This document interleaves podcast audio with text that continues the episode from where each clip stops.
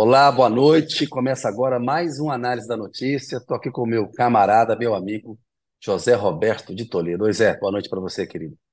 Boa noite, opa Kennedy. Boa noite para quem está nos assistindo. É um prazer estar com vocês novamente aqui. Ô Zé, eu até estava tentando não falar de Bolsonaro, mas a produção de notícias negativas, todo dia tem uma, né? Assim, já ficou velha aquela, aquele vai e vem da defesa do advogado do Mauro Cid, que ia entregar o Bolsonaro, depois recuou, depois isso podia dar 20, 30 versões, enfim. O advogado da, da Michelle, que falou ontem, já caiu. Aí o Delgatti é condenado a 20 anos, já tem novidades sobre é, os militares que se reuniram com ele na defesa para ouvir sugestões deles para atacar a urna eletrônica. Mas a última novidade aí é essa da Polícia Federal pegando uma mensagem do Bolsonaro com esses patriotas, esses empresários progressistas que o Brasil tem, um tal de Meyer Negri, da Tecnisa, eles trocando mensagem golpistas ali. Vamos falar um pouquinho disso e de mais suco de bolsonarismo, né? Depois, é, no bloco 2 aí, o Toledo vai trazer para a gente novidades a respeito de a difusão de desinformação, de mentira. Como é que isso acontece, vai trazer detalhes, enfim. O Zé vai Diga. A, a, a revista da Academia Nacional de Ciências dos Estados Unidos É, parece estar acompanhando o caso Bolsonaro, né? Porque eles soltaram essa edição justamente hoje, no dia que saiu essa notícia do Bolsonaro estimulando a propagação de mentiras por redes sociais. É, isso que eu chamo de notícia ciência quente. Exatamente. Ciência quente. Aqui a gente defende a ciência. E o Zé vai trazer dados científicos aí a respeito de desinformação. E no bloco 3 vamos bater um papo com outro camarada, com o Jamil Chad, que vai nos ajudar a analisar essa cúpula do, do BRICS, o grupo que reúne Brasil, Rússia, Índia, China e África do Sul. Está acontecendo lá na África do Sul, Lula está lá. Tem também é, uma, uma parte da viagem é dedicada à recomposição de relações ali com, com a África, porque no governo Bolsonaro o que interessava para ele era só o que tinha de notícia de igreja evangélica na África. Tinha um problema com uma igreja evangélica, ele prestava atenção na África, né? E agora o Lula está numa viagem ali de tentar recompor laços culturais e comerciais também. O Jamil Chad vai participar com a gente. Ô Zé, como já virou tradição aqui, hoje o Bloco 1 vai ficar comigo, então eu passo a bola para você, meu caro. Tá bom. A pergunta que você vai ter que responder, Kennedy, é qual é a importância da ordem de Bolsonaro para repassar ao máximo mensagem golpista? Deixa eu dar um contexto para esse negócio. Sim. Pode ser que tenha gente que não tenha lido essa reportagem hoje, então vou trazer aqui a reportagem do UOL, da Carla, Carla Araújo e do Tiago Minervino, que foi o seguinte: a Polícia Federal interceptou ou pegou nos celulares de um dos empresários que fazia parte daquele grupo de WhatsApp, e lembra, né, que o, o Alexandre de Moraes eh, resolveu investigar porque tá, estariam divulgando mensagens contra a democracia, contra o sistema eleitoral, e ele arquivou o, o inquérito contra seis deles, mas manteve contra dois, um deles o velho da van, que não quis passar a senha do celular dele para a Polícia Federal, então continua sendo investigado, e outro você já citou, o Meyer Nigri, que é dono e fundador da Tecnisa, uma grande construtora aqui de São Paulo, construtora de edifícios, né? Por quê? Porque uma mensagem que está identificada como PR Bolsonaro 8, que a Polícia Federal diz, bom, é o Bolsonaro, né? É, tem uma mensagem para o Meyer Nigri com mentiras sobre a urna eletrônica, o sistema de votação, e caluniando as pesquisas da, do Datafolha, e dizendo compartilhe ao máximo, libere ao máximo, é, mande ao, distribua ao máximo, ao que o Meyer Nigri respondeu, já mandei, já compartilhei, quer dizer, ainda passou o recibo de puxa-saco. É, não sei se compartilhou ou não, mas o fato é que ele disse que compartilhou, né? E eram notícias falsas, eram absolutamente falsas, né? Que que, por que, que isso é importante, Kennedy? O que, que isso daí mostra? Ô Zé, o Bolsonaro é um especialista em terceirizar responsabilidades, né? O Mauro Cid tinha autonomia, aí eu jogo dentro das quatro linhas, nunca quis dar golpe. Você lembra que em janeiro ele é, postou, repostou um vídeo de um procurador do Mato Grosso, no qual o procurador mentia, dizendo que o Lula não tinha ganho a eleição, que tinha havido uma manipulação dos ministros do TSE e do Supremo para o Lula vencer a eleição. Aí depois ele pegou e, e apagou. E falou que ele viu por engano, que ele jamais faria isso. Foi em janeiro agora. Já tinha deixado uhum. a, a, a, presidência. Né? Na questão das joias, são tantas versões né, que ele já apresentou. É, no Delgatti, não, foi lá, mas eu fiquei calado. Ele recebe um hacker, né, que consegue é, entrar no sistema do CNJ, vai na defesa, mas Bolsonaro não estava pedindo nada para o Delgatti. E a importância dessa mensagem, que o próprio Bolsonaro admite, Zé, ele fala, ele fala, ó, é, que ele é, compartilhou sim. É, investigaram os empresários aí, tiraram o restante, ficaram esses dois, me chamaram para me ouvir sobre uma mensagem que compartilho, que veio da imprensa. Então ele admite que ele compartilhou a mentira. Não fui eu que escrevi, se foi isso que ele está pensando, né? Então, entendeu? Eu não escrevi aquela mensagem.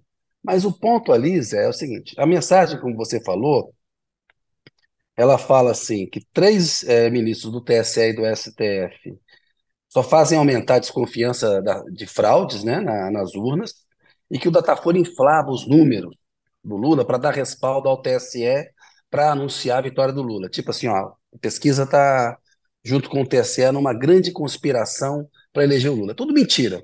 E está lá, repasse ao máximo. Então, por que, que isso é importante, Zé, indo para a síntese, mas a gente pode continuar falando desse caso? Porque assim é uma prova direta que a PF tem de uma mensagem que ele está admitindo que compartilhou, na qual ele está repassando, pedindo para se repassar ao máximo uma mentira, que é uma acusação contra o sistema eleitoral. E é isso que fomentou todo o clima para a tentativa de golpe de 8 de janeiro. Então, essa é mais uma peça nesse tabuleiro aí, nesse quebra-cabeça, podemos dizer assim, e essa é uma ordem direta dele. Ele está lá, repasse ao máximo, ele está mandando a mensagem. E o Sim. empresário confirma, repassei. Então, repasse ao máximo cara... porque é mentira, Kennedy, você não entendeu, entendeu? É Precisamos isso. avisar o mundo que estão mentindo sobre as urnas e sobre o Datafolha. Olha, com o nível da advocacia aí que está cercando ali a família Bolsonaro, não duvido que essa Qual deles? Porque cada dia é um diferente, muda, já é, mudou enfim, o da Michelle de novo. Agora, o, o da Joias agora está dizendo que o TCU, a regulamentação do TCU, do TCU não vale nada, e, tá, e, faz uma interpretação toda torta da legislação é, dos anos 90, né? E está mudando tudo. Mas eu acho que aí, Zé, nesse caso aí, a PF, ela está se cercando. Nós já falamos aqui, né? Semana passada teve um puta bafafá ali, ah, o pessoal colocando o despertador para acordar às 5h59, esperando a Polícia Federal bater na casa do Bolsonaro às 6 da manhã. A gente sabe que essa prisão não vai acontecer assim agora de uma maneira tão simples. É preciso claramente que o Bolsonaro dê motivos para uma prisão preventiva, né, que demanda lá algumas risco de fugir do país. Ele deu uma entrevista lá quando ele estava em Goiânia reclamando, né, eu sei dos riscos que eu corro ficando aqui no Brasil.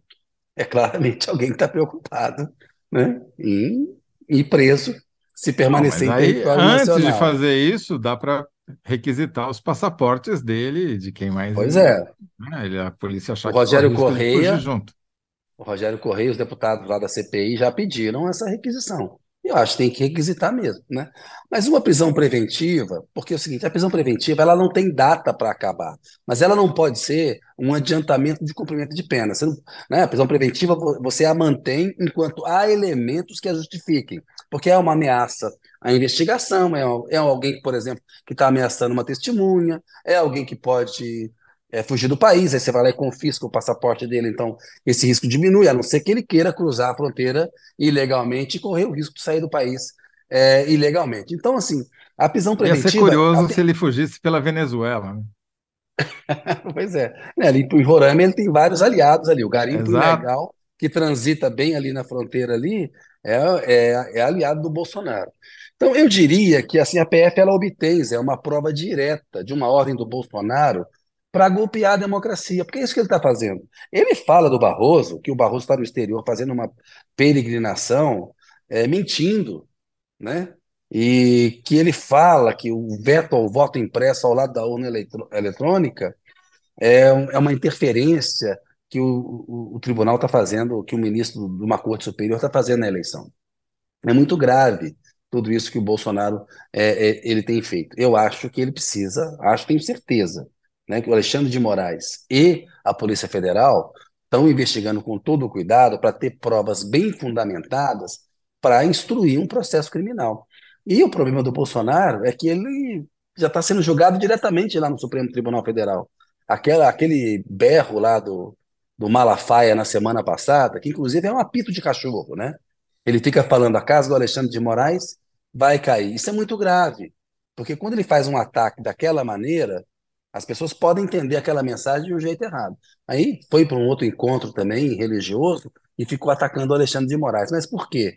Porque o Bolsonaro está sendo julgado diretamente no Supremo Tribunal Federal. Tem muita chance de terminar a investigação da Polícia Federal em um ano, mais ou menos, ter esse processo estar tá pronto para uma conclusão lá no Supremo Tribunal Federal. Nós estamos aqui é, terceiro trimestre de 2023. Pode ser que em 2024, 2025 tenha, pelo trâmite normal da justiça, porque é preciso assegurar todo o direito de defesa. A gente quer para o Bolsonaro tudo que o direito de defesa, tudo que o Estado Democrático de Direito propicia, porque ele queria negar isso para os brasileiros.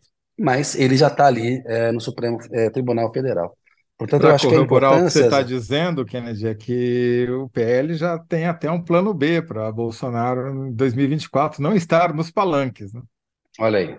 Pois é, porque esse processo pode andar rápido.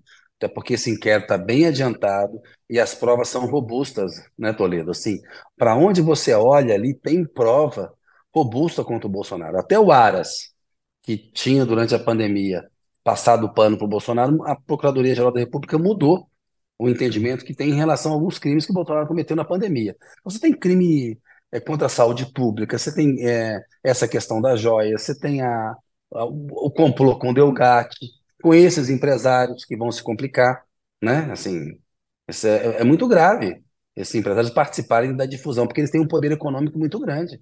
Nós acabamos de citar um grande empresário da área da construção civil. Né? Esse cara está envolvido em mentira contra o ministro do Supremo, a ousadia dele de endossar uma mensagem de ataque ao Roberto Barroso e a duas cortes superiores, né? Mas essa é a elite brasileira, é um retrato da elite brasileira que, que normalizou e embarcou no Bolsonaro. Zé, para poder ler aí, a, você ler as mensagens. Vamos. É, você não quer deixar. Vamos fazer suspense eu... com a sua, então, deixar para o final a sua, né? Então deixa. Final grandioso do bloco, tá certo? Vai lá. Então vamos lá, Danilo Sotero Rogério, prova de que não estavam tramando um golpe surpresa para ele, como ele tenta insinuar. Né? De surpresa, de fato, de golpe tinha tudo, de surpresa não tinha nada. Essa é boa, hein? Essa é muito boa. Muito boa. É... Tem duas perguntas aqui que nos fizeram, mas eu vou deixar para ali no final. Eliane Brito, é a prova de que ele estava trabalhando, ele, Bolsonaro, né? Estava trabalhando ativamente para que o golpe se cumprisse. O golpe era necessário para que os crimes ficassem embaixo do tapete. Lucélia Lima, será que chegamos ao topo da pirâmide do disparo em massa da desinformação? Rosiane, Arro... Rosiane Arroxo, boa noite, docinhos de coco. Olha aí, Kenny, para você. Boa noite. Está claro. Está no plural, que... rapaz, está no plural. Ah, tá. Está claro que queriam poder a qualquer custo, fosse por golpe, fraudes, o que fosse. Larissa Jair Santos. Larissa é a nossa chefe aqui. É, Bolsonaro foi o único presidente que ganhou milhões quando saiu da presidência. Igor Seixas, Bolsonaro, depois que acabou as eleições, sumiu das igrejas. Esse homem de Deus? Admilson Oliveira. É isso aí, Kennedy. Alves de Sales, parabéns pela explicação. Célia André, Alexandre Silva, Bolsonaro na cadeia, ele tem muitos crimes, só está na expectativa fuquista Wide Eyes. Muito bom. É, faz a sua síntese, depois tem duas perguntas para a gente, se der tempo. a, a síntese é, é, é, bem objetiva. A PFL tem prova direta de ordem de Bolsonaro para golpear a democracia. Em resumo, é isso. Repassa aí. Repassa um golpe contra a democracia, uma mentira, porque nós precisamos dar um golpe, precisamos mentir para o povo para poder criar é, esse caldo de cultura. É isso. Muito bom. Então já dá para o pessoal fazer lá a escolha das pegar a síntese do Kennedy, escolher uma do Colocar público e montar pra... a nossa enquete para você votar lá. Agora, Kennedy, enquanto isso, é, fizeram duas perguntas para a gente aqui, o Oscar B. Primeiro, vocês acham que existe correção é, é, entre a correlação, na verdade, deve ser, né? Entre a predileção dos Bolsonaro em movimentar dinheiro em espécie e a criação da nota de 200 reais? quando criaram a nota, falaram isso com a rachadinha. Ela é mais fácil. Né? Facilitar volume, ali, né? né? Menos volume. É, e ela é menorzinha também, né? É, é, ocupa menos, menos espaço tal. não sei, não faço a mínima ideia, mas quero crer que, que deve, ter tido um, deve ter tido um estudo. Do, embora dizem que essa nota encalhou, né? Uma, a quantidade de, dessas notas em circulação é muito pequena. Eu, é igual cabeça de bacalhau. é, conhece. quase. Aquele lobo-guará não continua uma espécie em risco de extinção. Os bolsonaros possuem uma certa franquia de venda de chocolates com nome de capital escandinava, que costuma receber alto volume de compra em cédula. Será que o dinheiro virou chocolate? Você sabe que chocolate, é, cacau, é um sinônimo de dinheiro, né? Então, na verdade, seria transformar seis por meia dúzia, é a mesma coisa. É, dinheiro, cacau. É dinheiro, uma, é uma alusão, uma franquia do, do Flávio Bolsonaro lá no Rio de Janeiro, que apareceu naquele caso lá da, das rachadinhas. Ali ele teve uma ajuda muito grande para comprar apartamento em dinheiro vivo. É um pessoal que gosta muito, Zé, de trabalhar com dinheiro vivo. Não gosta do sistema bancário, não. Bancarização Mas... não é com eles, não. É, gosta de Pix. Gosta muito de Pix. bem. É, então, ficamos por aqui. E eu, com a síntese do Kennedy, PF obtém prova direta da ordem de Bolsonaro para golpear, de, golpear democracia. PF, mas não é prato feito a Polícia Federal, obviamente, né? pois bem, te devolvo a bola aí, Kennedy. Ô Zé, você citou que a ciência vem em nosso socorro nessas semanas aí que a gente está falando da difusão de notícias falsas. E eu queria que você explicasse para a gente. A pergunta que é feita para você aqui nesse bloco é: quem espalha mais a desinformação? Preguiça, viés ou Bolsonaro? É, essa é é, uma, é uma mistura de pergunta com provocação, mas tem a ver. É, saiu hoje na revista oficial da Academia de Ciências dos Estados Unidos, que a gente popularmente chama de PNAS, PNAS, Proceedings of National Academy of Science, um artigo de três pesquisadores eh, ligados à Universidade de Yale e da Southern California, lá de Los Angeles. Eles fizeram quatro estudos muito interessantes sobre desinformação. Eles tinham uma hipótese que queriam testar de que não era só que, quais são as explicações comuns para que as pessoas espalhem mentiras, né, notícias falsas, desinformação pelas redes sociais? Tem duas, basicamente. Uma, de que as pessoas não têm habilidade para saber o que, que, é certo, o que, que não é, não, não conseguem verificar direito uh, o que é informação falsa, o que é informação errada, ou seja, preguiça ou incapacidade de discernir o certo do errado. A outra é de que seria viés, quer dizer, eu tenho um, um, um partipri, eu tenho preferência por uma determinada ideologia, um determinado partido político, e eu vou veicular notícias falsas que beneficiem esse ponto de vista partidário ou político ou ideológico. Mas esses pesquisadores não estavam muito convencidos dessas duas hipóteses e quiseram testar outra, que é o hábito, a força do hábito. Se não era a maneira como as plataformas das, de redes sociais, especificamente no caso desse estudo, o Facebook, facilita e estimula o compartilhamento de notícias que cria um hábito, e esse hábito é que acaba por fazer o espalhamento dessas notícias, inclusive das notícias falsas. E daí eles fizeram deixa quatro... Eu ver, não, eu sou meio burro, deixa eu ver se eu entender direito. Essa última é o seguinte: é que as redes sociais, elas planejam a coisa de um jeito que você cria o hábito de espalhar, de compartilhar, é. de compartilhar porque, qualquer coisa. Entendeu? Porque elas ganham mais tem... dinheiro com isso, dá mais engajamento. Sim. O modelo, né? Exatamente. É o modelo, o modelo econômico das plataformas, especialmente do Facebook, que é o objeto desse estudo, é aumentar o chamado engajamento. Uma das principais maneiras de você engajar o público é compartilhar conteúdo. Né? Você vai lá e aperta o botão de compartilhar naquelas notícias que você está vendo. Eles queriam testar qual o impacto desse hábito que é estimulado pelas plataformas no peso do espalhamento de notícias falsas. Então, eles bolaram quatro pesquisas diferentes com o mesmo objetivo para testar diferentes aspectos. Eu não vou me alongar aqui descrever as quatro, senão vocês vão me bater, porque, enfim. É, não, mas ele está indo. Precisaria bem. de uma hora para explicar. Mas, assim, só para vocês terem uma ideia, vou dar um exemplo.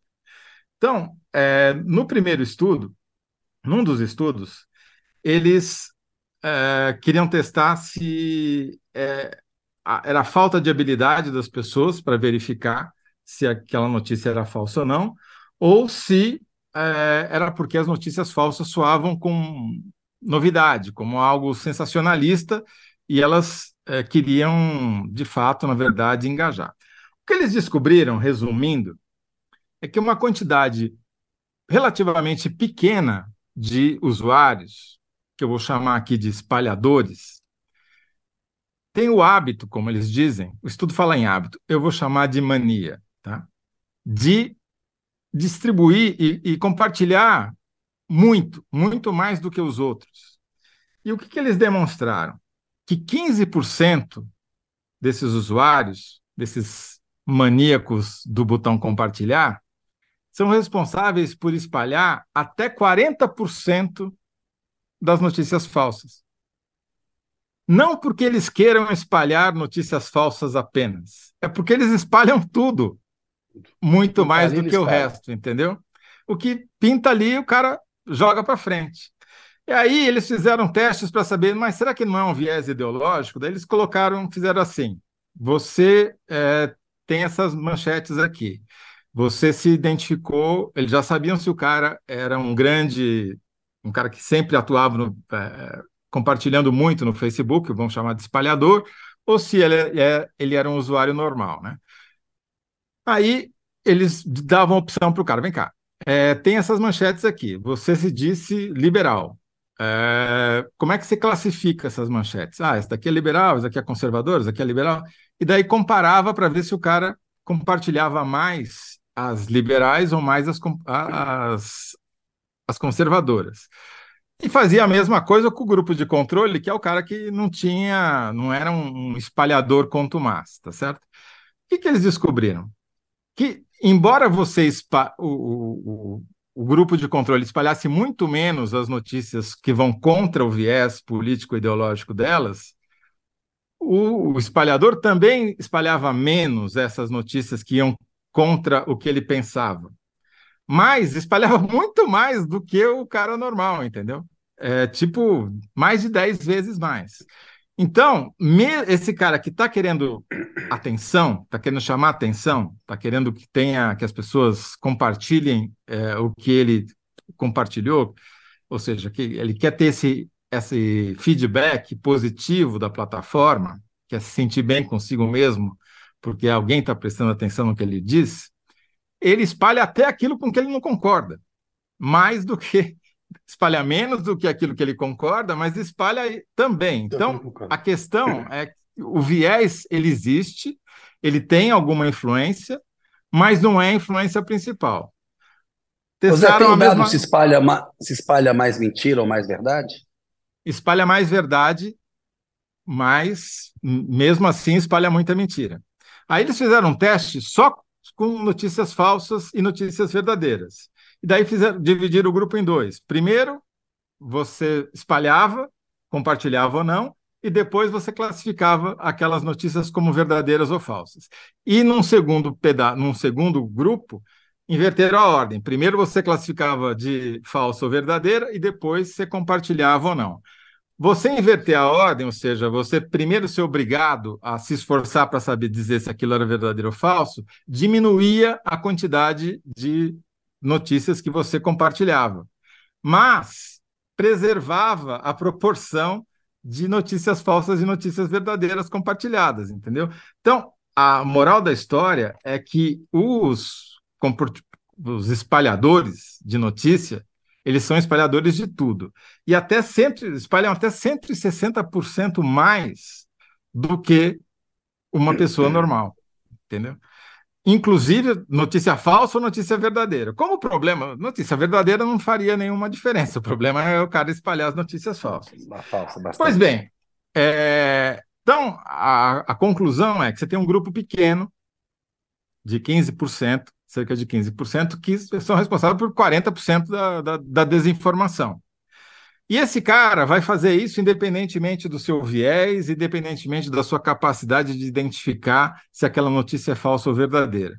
Não significa que o viés e a incapacidade de saber se algo, discernir se algo é falso ou verdadeiro não tem um peso na distribuição da desinformação. Tem, mas é menor, significativamente menor, do que o peso do hábito, da mania de compartilhar e essa mania advém desse hábito que foi criado e desenvolvido pelas plataformas, facilitando o ato de compartilhar e que favorece as pessoas a é, ter mais engajamento na sua conta se elas compartilharem um monte de coisa, entendeu?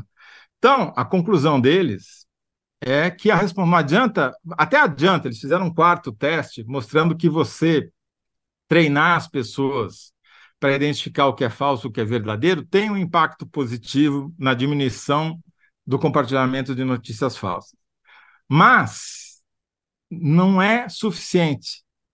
Para você, de fato, combater esse problema, você precisa é, convencer as, as plataformas a mudarem a maneira como os seus algoritmos e suas interfaces estimulam o, compartilhamento de notícias falsas, entendeu? Ou seja, tem que regulamentar as redes sociais, tem que ter um. É, eles não chegou é, a falar é, em regulamentar, um, mas esse é artigo um aqui, argumento. eu vou mandar uma cópia lá para a Câmara dos Deputados, para o nobre deputado que relator do projeto de lei, porque ele prova, os números, a ciência está mostrando que os atuais algoritmos eles se baseiam no engajamento. E o sinal de, de qualidade é, é, dado pela quantidade de likes, ou seja, é uma medida de popularidade, não é uma medida de veracidade, certo? Então, se você prioriza a popularidade, e a gente sabe que o hábito acaba favorecendo as notícias sensacionalistas e falsas, você precisa mudar o seu algoritmo para despriorizar se é que essa palavra existe, o conteúdo que não foi verificado, um conteúdo que, de notícias Exato. falsas, entendeu? Isso é que precisa um, ser feito. Tem que ter um é a medida mais eficiente.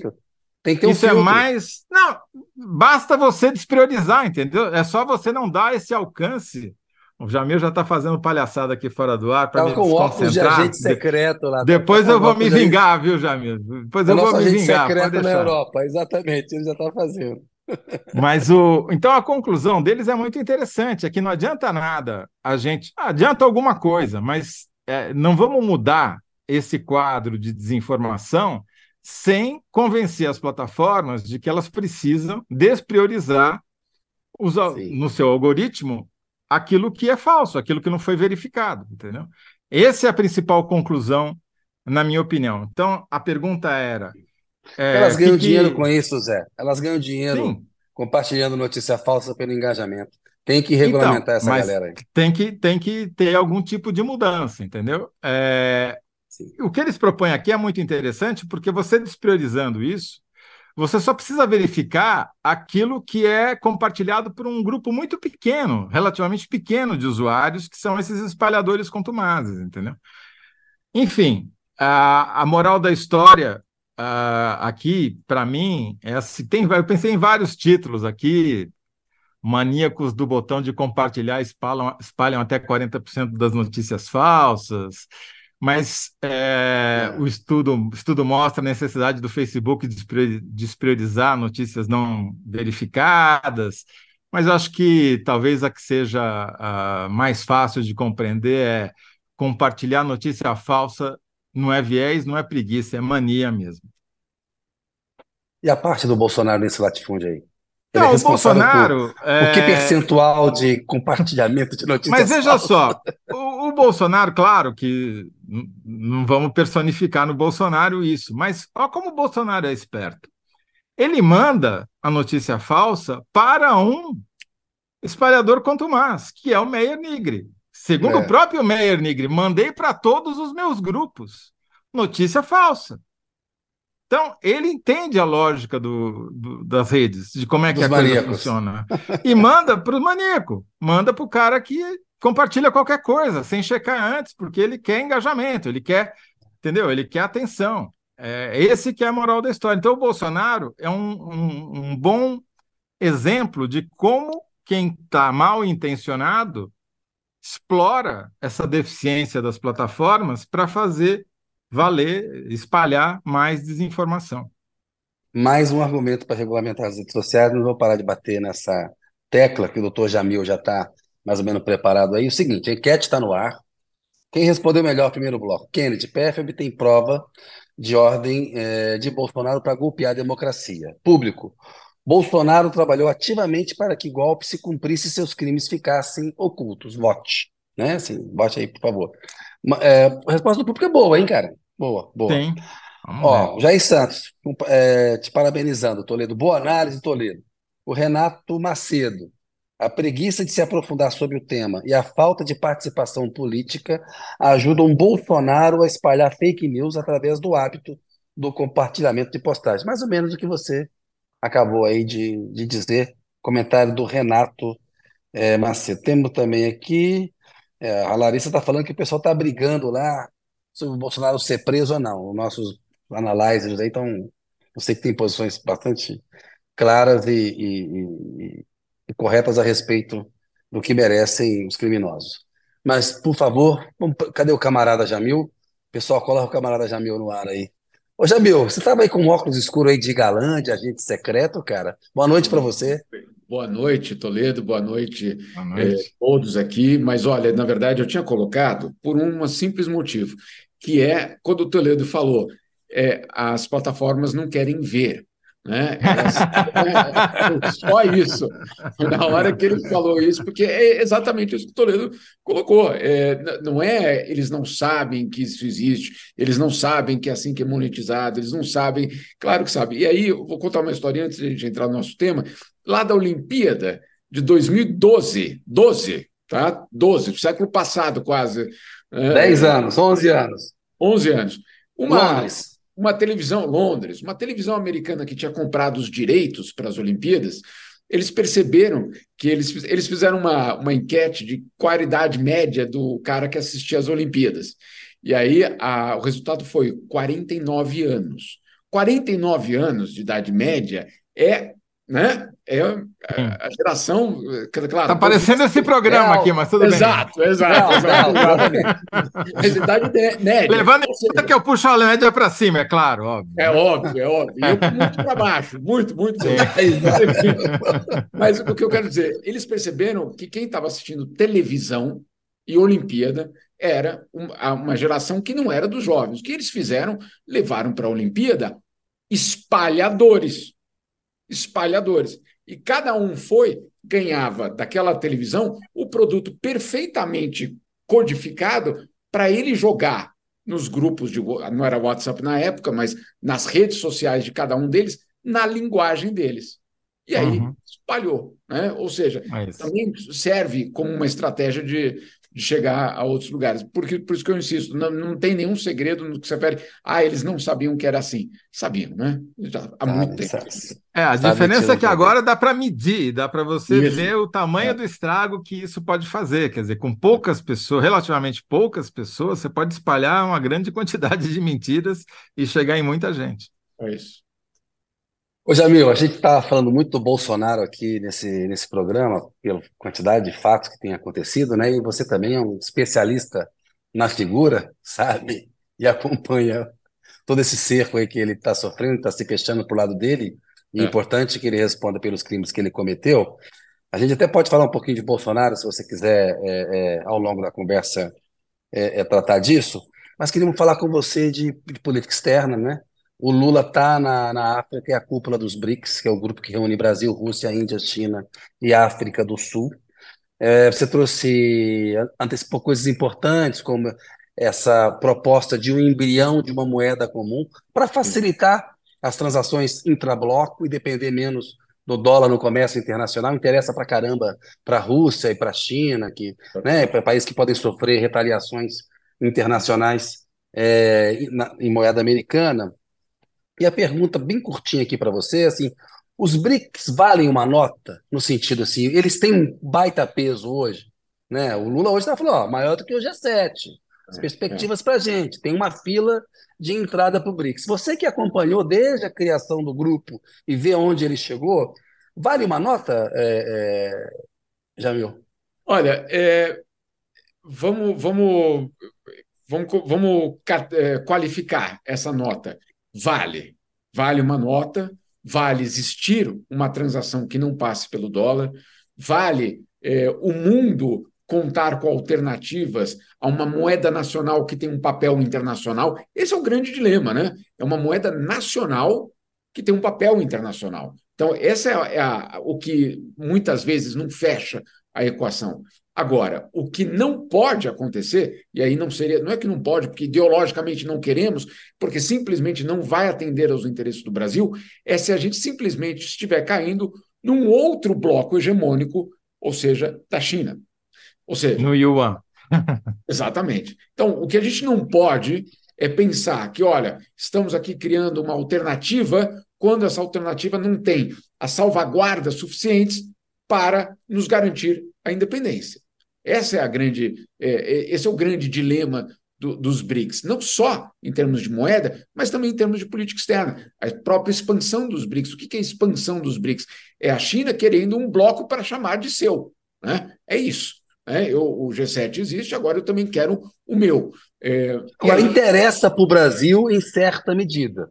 Em né? certa né? Que medida. não dilua, em certa medida. Não interessa é. o modelo chinês completo, mas inter... a expansão interessa ao Brasil. Tanto que o Lula está pedindo a entrada da Argentina, hum. por exemplo, e atrelando o desenvolvimento da Argentina ao do Brasil e a entrada no grupo, né? Exatamente. Vamos, porque... vamos, vamos por partes, então, como diria Jack. É... Vamos começar pela nota, vamos começar pelo dinheiro. Quer dizer, o, um dos maiores bancos do mundo, que é um banco de fomento chinês, que tem sede aqui na Faria Lima, sede, não, filial, desculpa. Filial. É, já está fazendo transações sem usar o dólar, né? Usando o yuan como moeda de, de troca direto do real para yuan tal. Você acha que esse é, esse é um problema para o Brasil? Não, não você está trocando seis por meia dúzia, é isso? Se não houver algum tipo de garantia de que isso mantenha é, uma autonomia do real a todo custo, é, obviamente, é, agora, como é que você garante isso? Criando um banco central? Não. É, você equilibrando a balança comercial. E aí não é em termos de volume, é em termos do que é exportado e do que é importado.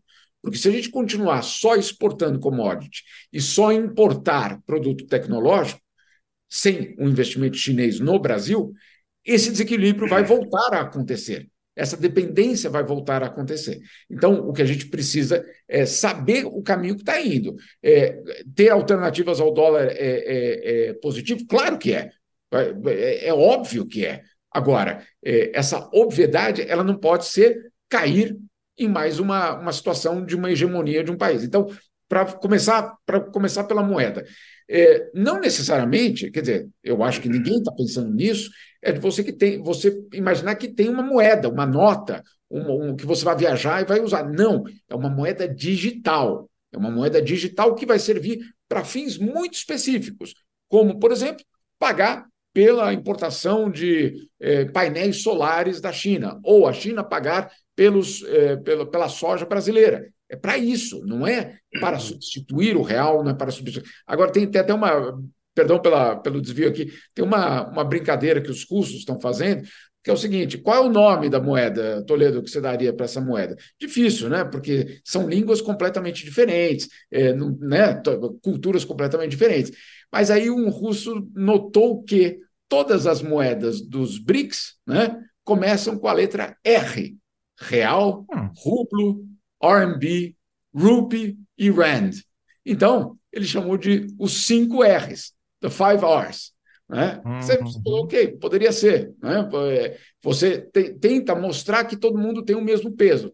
Mas será que todo mundo tem o mesmo peso mesmo? Aí você faz uma cesta de moedas para a gente criar uma URV antes da moeda existir. Quem nunca, né? Quem nunca.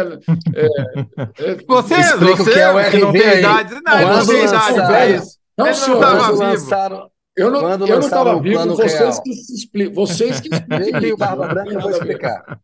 Quando lançaram o Plano Real em 1994, criaram uma ORV, Unidade Real de Valor, né? Estava ancorada no dólar. Para quê? Para fazer todos os, os preços da economia correrem ao mesmo tempo, porque tinha, com aquela inflação alta, um reajuste em série, maquininha em supermercado, para tentar organizar mais, mais ou menos assim, olha, o salário eu ganhava em um RB, 2.700 URVs. Eu me lembro muito bem que meu salário na época era esse.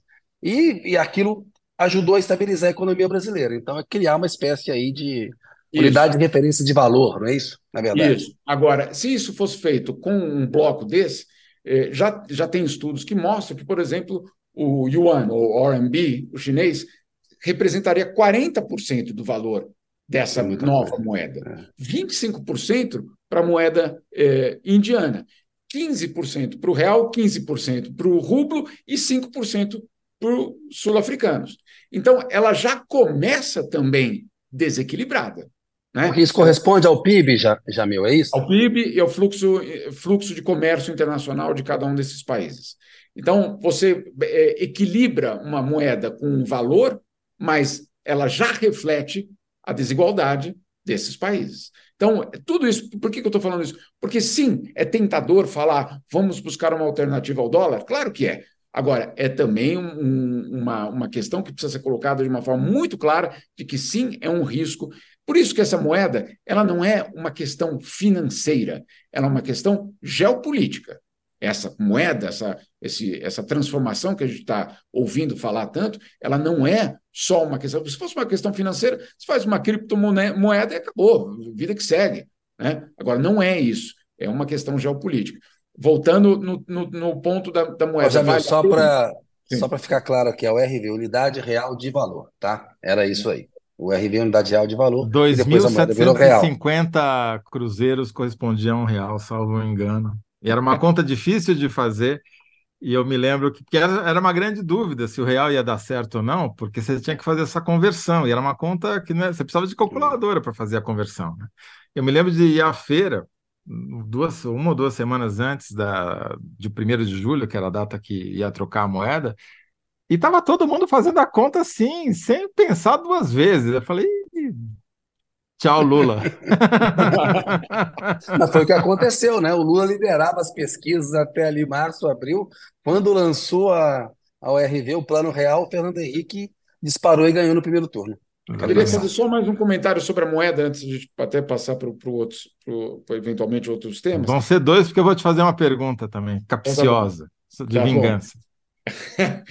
Nessa questão da moeda, tem, obviamente, a questão das sanções internacionais. Né? Então, é, ao criar uma moeda alternativa ao dólar, o que esses países também estão fazendo é criar um sistema financeiro alternativo para que, se eventualmente um deles for alvo de uma sanção internacional, essa sanção não doer tanto. Só para vocês terem uma ideia, e esses não são os meus números, é o de fato o, o que é colocado, as sanções americanas contra a Rússia, por conta da invasão russa, de, de um crime, sim, que foi cometido, ela custou, em termos financeiros, para a Rússia 300 bilhões de dólares que a Rússia deixou de poder movimentar no mercado financeiro internacional. Então, doeu, né? não tem como dizer que não doeu. Né? Agora, se você tem uma moeda alternativa, é, primeiro que você não vai colocar todo o seu comércio naquela moeda que eventualmente pode ser usada como arma contra você. Então, isso é muito importante a gente entender que é uma decisão geopolítica, insisto, é uma moeda nacional que tem um papel internacional. O Kennedy, uh, deve ter gente perguntando assim, como assim 5 R's? A moeda da China não é o yuan?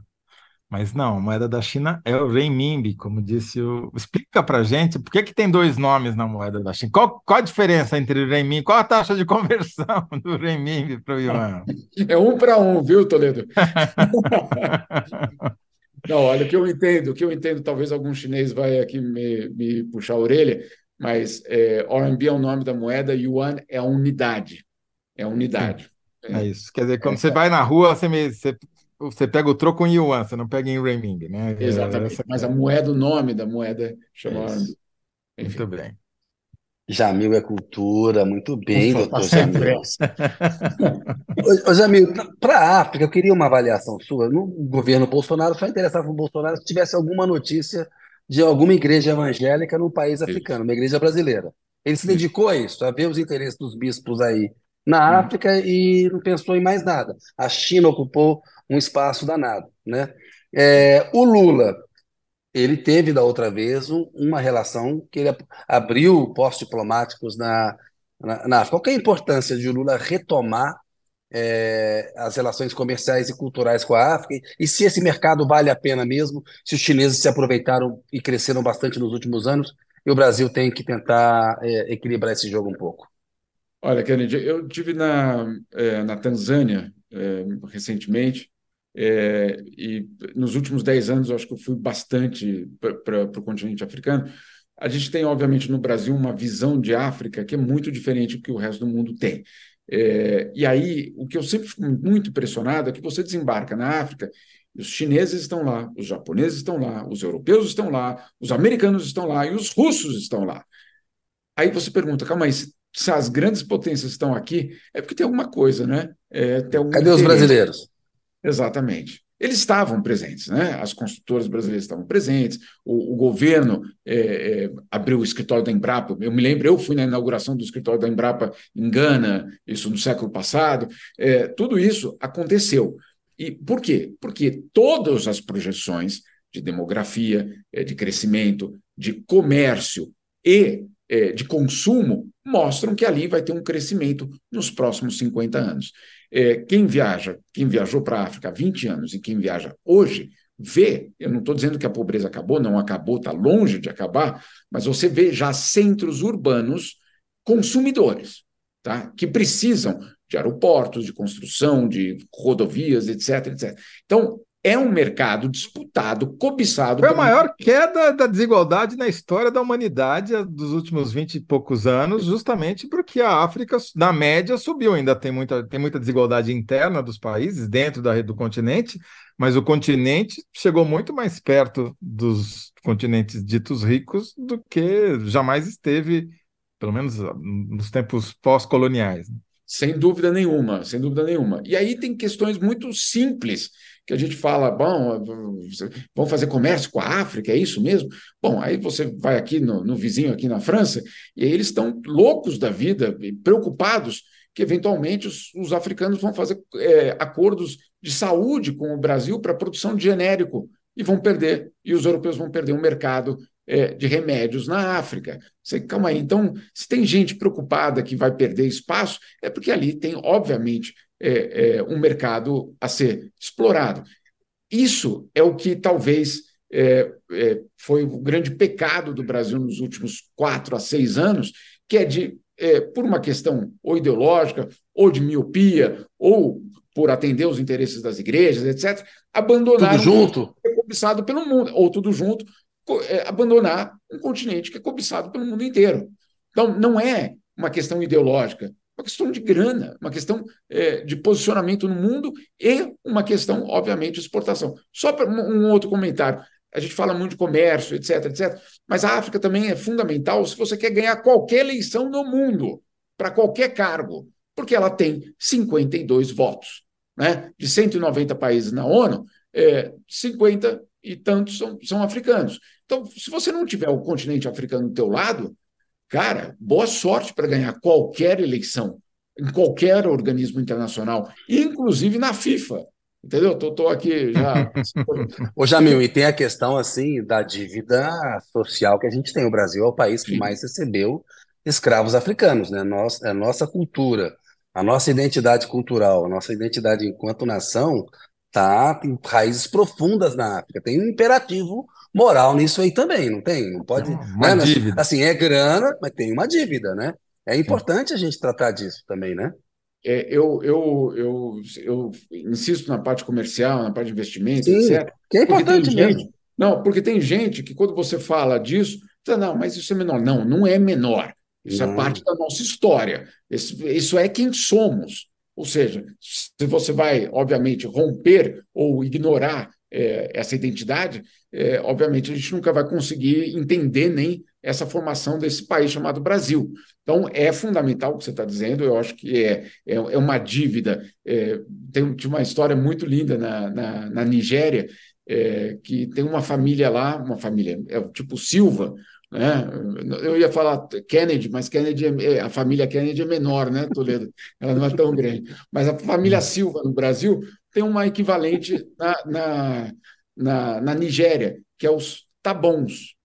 E os tabons era porque eram, obviamente, é, é, africanos é, escravizados que depois voltaram para a Nigéria depois do fim da escravidão, que foi, obviamente, não foi um fluxo grande, mas que, claro, não tinham sobrenome e eram os caras que falavam: tá bom, tá bom, tá bom, tá bom, tá bom. né? e ganharam o sobrenome. Que legal. Tá bom. Bela né? Então, ou seja, a gente, a gente existe de fato.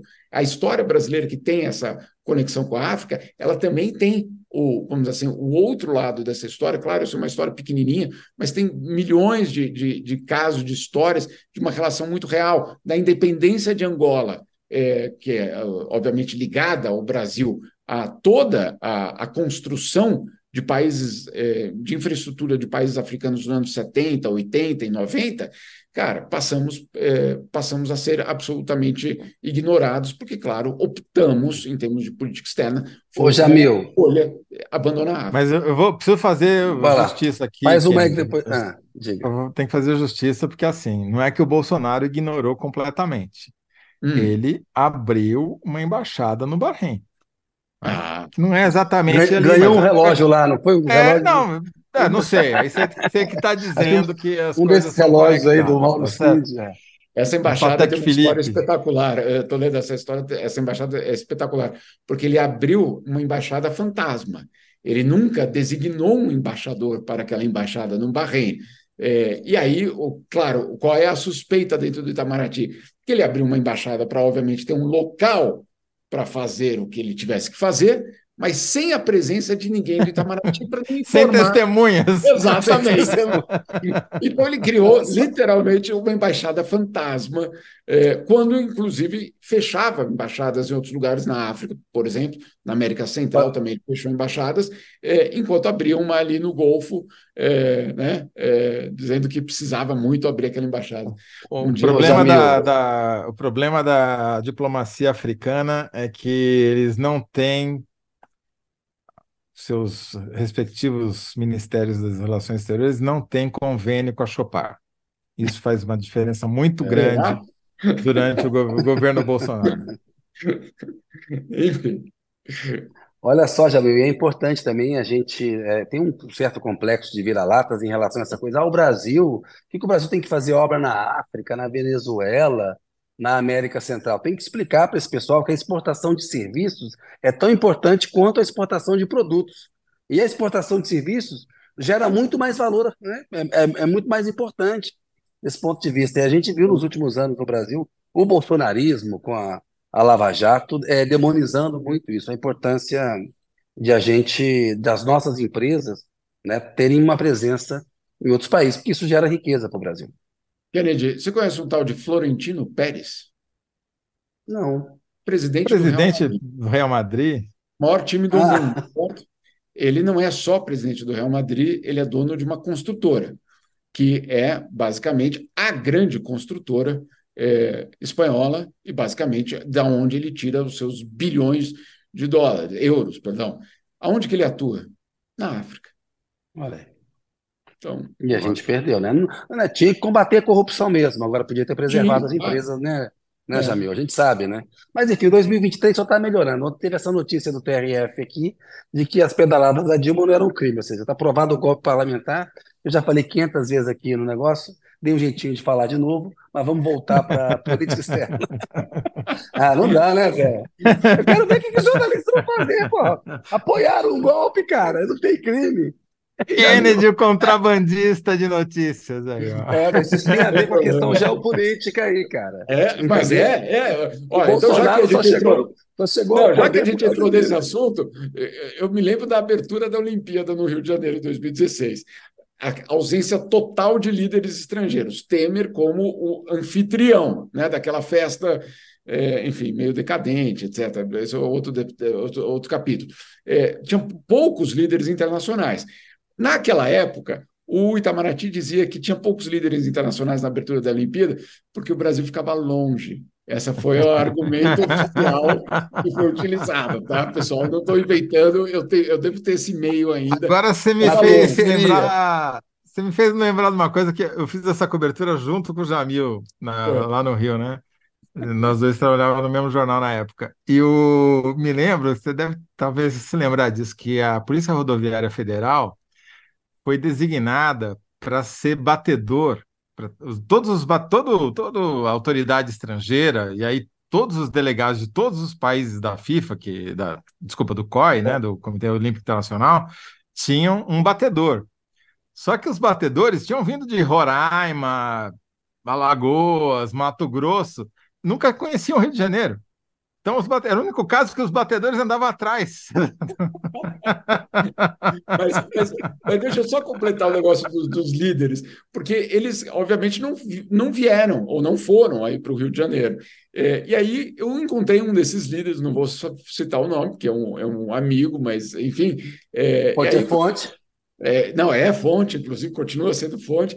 Aí eu falei, o senhor vai aproveitar aí para Brasília para encontrar o governo? Ele, não, de jeito nenhum.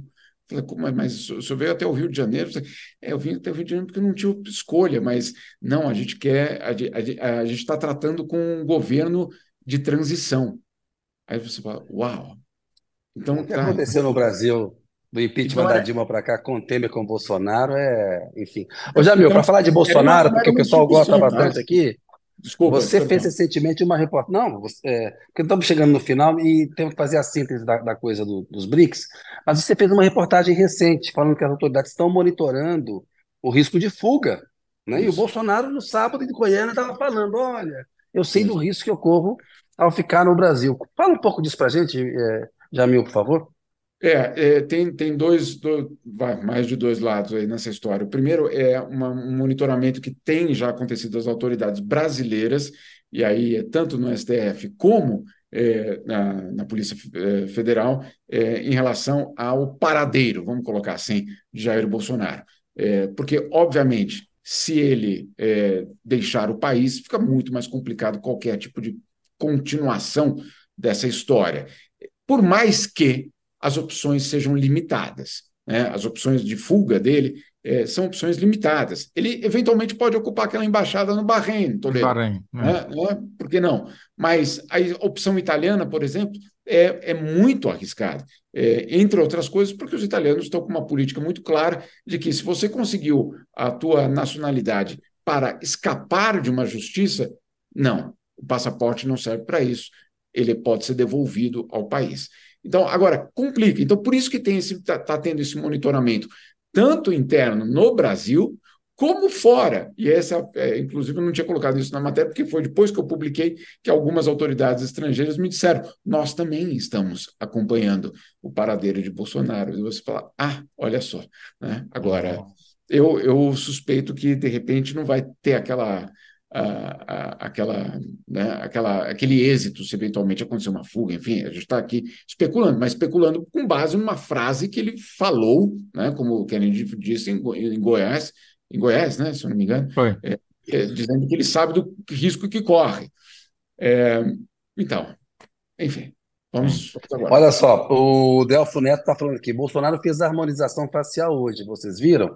Quer ficar bonito pro dia da prisão. A galera tá enlouquecida esse negócio da prisão do Bolsonaro. Temos que fazer a síntese, Toledo. Chegamos aqui no final, a Letícia já, Já mandou ficha tá aqui, a cobrando? nossa chefe. Tá cobrando. Síntese. Os BRICS valem uma nota, Jamil? Que síntese que a gente faz nisso daí?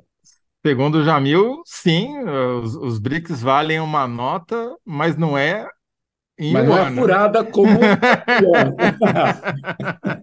Mas não é furada como o yuan. Muito boa. Essa daí é, É. boa. Outro dia, outro, outro dia não, há muito tempo. Esse negócio de ser velho também a, gente fica acumulando coisa, né, do, do, do passado. Eu achei uma revista aqui em casa, o Economist, numa época que os BRICS não estavam exatamente numa grande expansão. E era uma época que um certo é, Usain Bolt estava batendo todos os recordes. E aí o, a- o título da, da Economist era BRICS, not Bolts. Né? BRICS também quer dizer tijolo, né? Tijolo, é, só afunda, né? É, então, era BRICS, não bolts, né? não, não extremo corredores. A gente não falou nada sobre o Irã, né? Mas fica já encomendado para o próximo. Você acha que vai incorporar? Só rapidinho.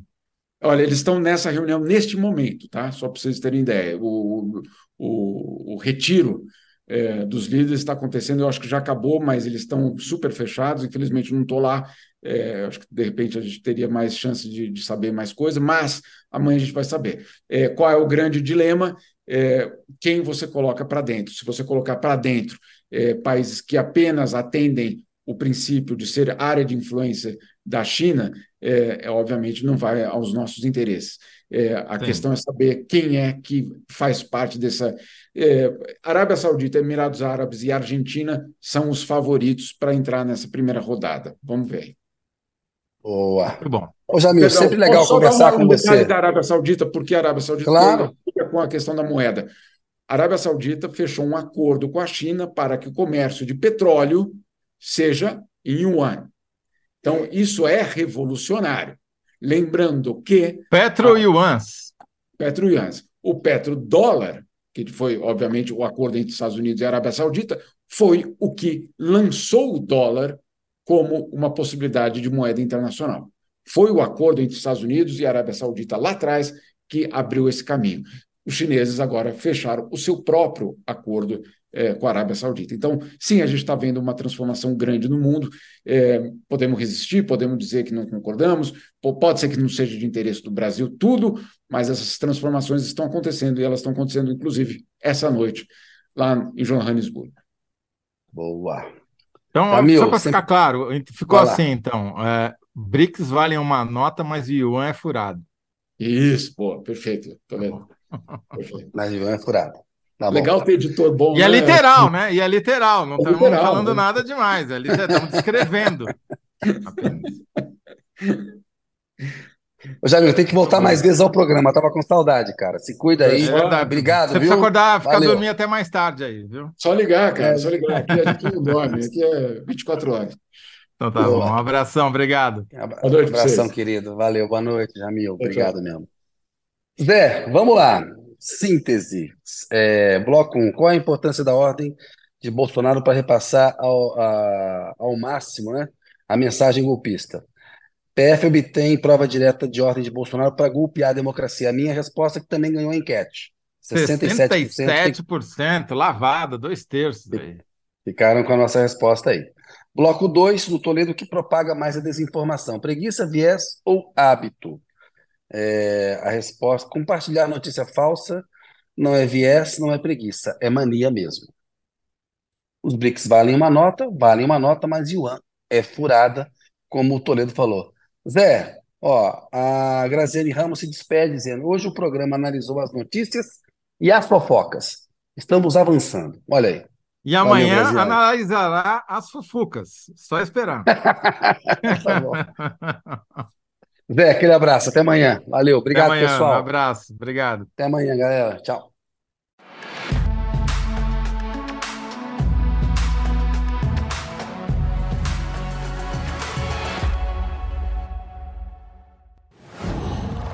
Qual?